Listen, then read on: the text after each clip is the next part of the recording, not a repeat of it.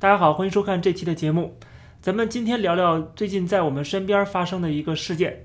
那么这个事情已经发酵很多天了，但是我觉得还是值得来讲一讲的，特别是这又发生在我们身边啊？为什么呢？这个事情实际上发生在加拿大的多伦多啊，具体的呢不是多伦多市，而是多伦多地区啊，大多伦多地区的列治文山市啊。这个城市呢有一个餐厅叫大家好餐厅啊，这是一个。呃，这港式餐厅打嘎猴。那么这个餐厅呢，距离我家也不远，虽然我从来没去过。这个事情要从十二月初开始说起，就是这个餐厅的老板陈女士呢，在这个餐厅的门口发了一个海报啊，就一个广告啊，上面写着说要大家注意，要戴口罩，要小心这个武汉的不明肺炎。这个说法是最早一开始的说法啊，一直它沿用了等于。那么这个武汉不明肺炎啊，或者说武汉肺炎。这本身的说法呢，其实是没有问题的啊。当年的《中国日报》China Daily 也是这么说的。这个其实之前中国政府、中国官方媒体都这么说的，只不过现在中国的这个官方现在要带一个风向啊，就是现在不承认是从中国开始出现的，因为他不想承担责任嘛。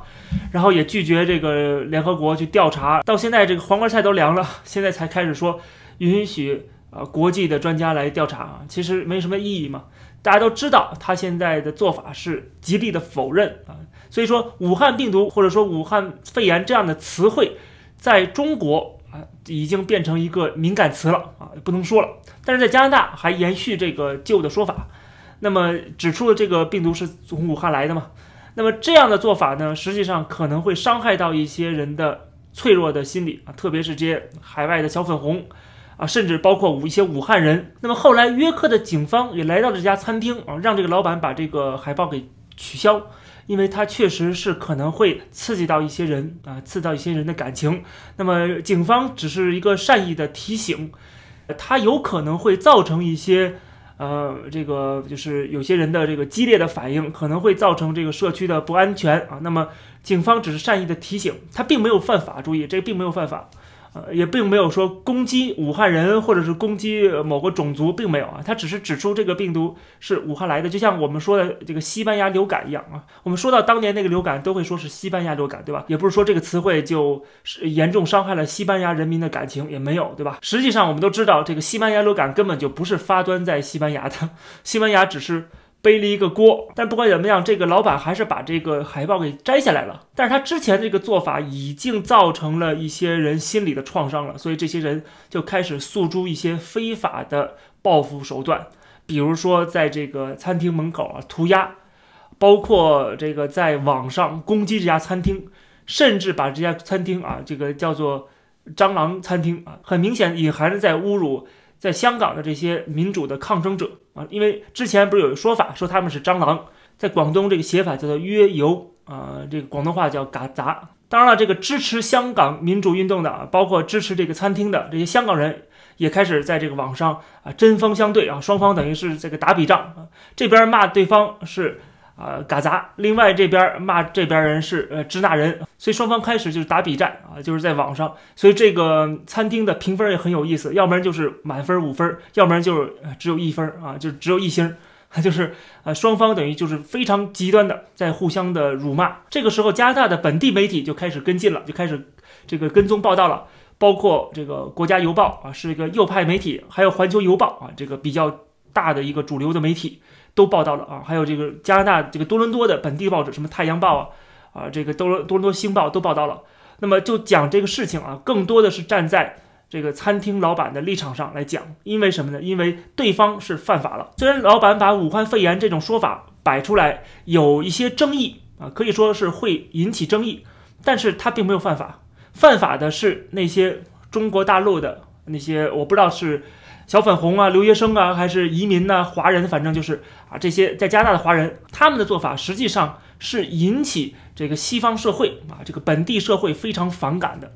为什么呢？首先，你这个犯法，你涂鸦这是犯法的。第二呢，就是说还有些人在网上居然说什么呢？说要向中国领事馆啊，中国大使馆去举报。这个句话也特别被这些加拿大的媒体挑出来，放在加拿大的这个英文媒体上面。这证明什么？就是加拿大的华人至少是有一部分华人。是啊，这个跟中共啊共共产党走得很近的啊，或者说他们的心是向着共产党政府的。而中国政府啊，共产党政府在今天的加拿大的舆论和加拿大的民意里边啊，已经看得出来是啊非常非常的负面了，就是把中国当做一个敌人，可以说整个全民都是讨厌这个政府的。然后这个时候，你把自己把加拿大的华人跟这个共产党政府连在一起，我就奇怪了啊，这个不是在找死吗？这不是在 这个生怕别人啊不够讨厌自己吗？对吧？所以说，我就觉得这些人可能生活在呃这个微信公众号里边，生活在中国的那个呃防火墙里边，他不知道这个世界现在变化是什么样子，不知道西方社会主流社会对中国政府的这个观感是有多么的差。如果对方只是讨厌中国共产党，只是讨厌这个政府也好办也好说，但是你非要这个告诉大家。我们海外的华人，我们加拿大的华人也是站在中国共产党这一边的，那么人家只能连你一起讨厌了，对吧？连你一起反感了。我觉得这个做法真的是会把所有的加拿大华人都害了。嗯，所以我们看到这个西方的这个媒体上面都在讲啊，几乎都引用这句话，就是说海外的华人在网上说要举报香港的这个支持民主运动的这个餐厅老板。他要举报，向谁举报呢？向中国共产党的这个机构，真是不作不死。我们看最新的民调显示，就是在加拿大，已经超过五分之四的加拿大人都不认为中国政府在这个疫情问问题上边，在疫情的报告上面是诚实的啊。而且之前的美国的川普政府，他们也是把这个中国政府的一些做法都曝光出来啊，包括这个甚至退出了世界卫生组织。那么世界卫生组织和中共的这个勾结。啊，包括是在全世界的误导，包括这个疫情是从哪儿发源的啊，这个都是很清楚的啊，这个全部全世界人是看在眼里的，你再怎么否认是没有用的。我知道这些大外宣啊，这些中国媒体，包括被中国收买的这些统战媒体，都在宣传啊，同样一个声调，就是这个疫情可能是来自德国，可能来自来自意大利，可能来自美国啊，总之就肯定不是中国，对吧？而且一直在否认，一直在拒绝西方的调查，甚至澳大利亚说要调查这个疫情的源头，被中国打击报复。所以说，大家知道这个中国政府的做法都在向全世界说明他心里有鬼，然后还不透明啊，然后还搞这个疫苗外交啊，这个我们下期节目会讲到啊，特别有意思的一个事情。所以说，我们看到连日本这个国家啊，日本是跟中国是近邻呢，日本政府一直是左右逢源的，一直不愿意得罪中国的，大家可以看得到，对吧？即使如此，在日本，反感中国、讨厌中国的这个就是呃好感度最低的就是在日本啊，超过八成的日本人是对中国持负面态度的。按说日本不应该持对中国持负面态度，日本跟中国的经济的这个交往往来是非常之密切，在日本还有大量的华人，对吧？我是在将近二十年前第一次去日本的时候就。被震惊了啊！就发现日本怎么居然这么多的华人，几十万华人，现在可能更多，可能上百万了。我具体没有看啊，就是这么多的华人，而且啊跟中国又这么近啊，交往这么频繁啊，这么密切，政府呢又不是很反华啊，不是很反共的，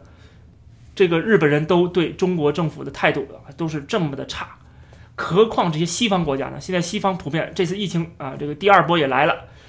全世界对中国政府的做法。他不是说这个疫情来自中国，很讨厌中国，而中国各种各样的掩盖，然后误导，然后通过其他方面，包括这个镇压人人权啊，这个镇压民主啊，这些事情啊，都让全世界感觉到你的这个价价值观是我无法接受的，对吧？所以说这样的一个形象已经曝光在全世界了，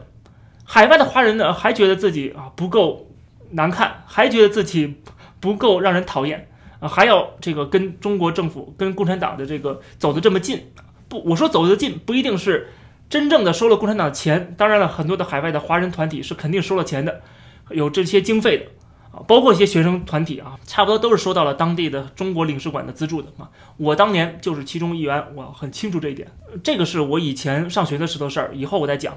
所以说我看到海外的华人，他们要不然就是受到领事馆的暗中的这个资助也好，或者是。这个鼓动也好，去呃给这个餐厅抹黑，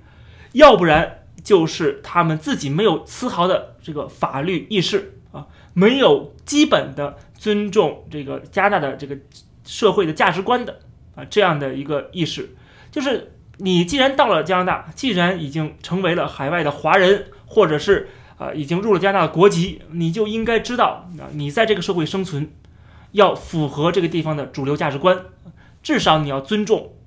加拿大人真正尊重的自由、民主、人权这些基本的概念，否则的话，你根本就不配做一个加拿大人，不配生活在这里。所以说，我觉得这些人如果还受到共产党的影响，还受到共产党的这个教唆。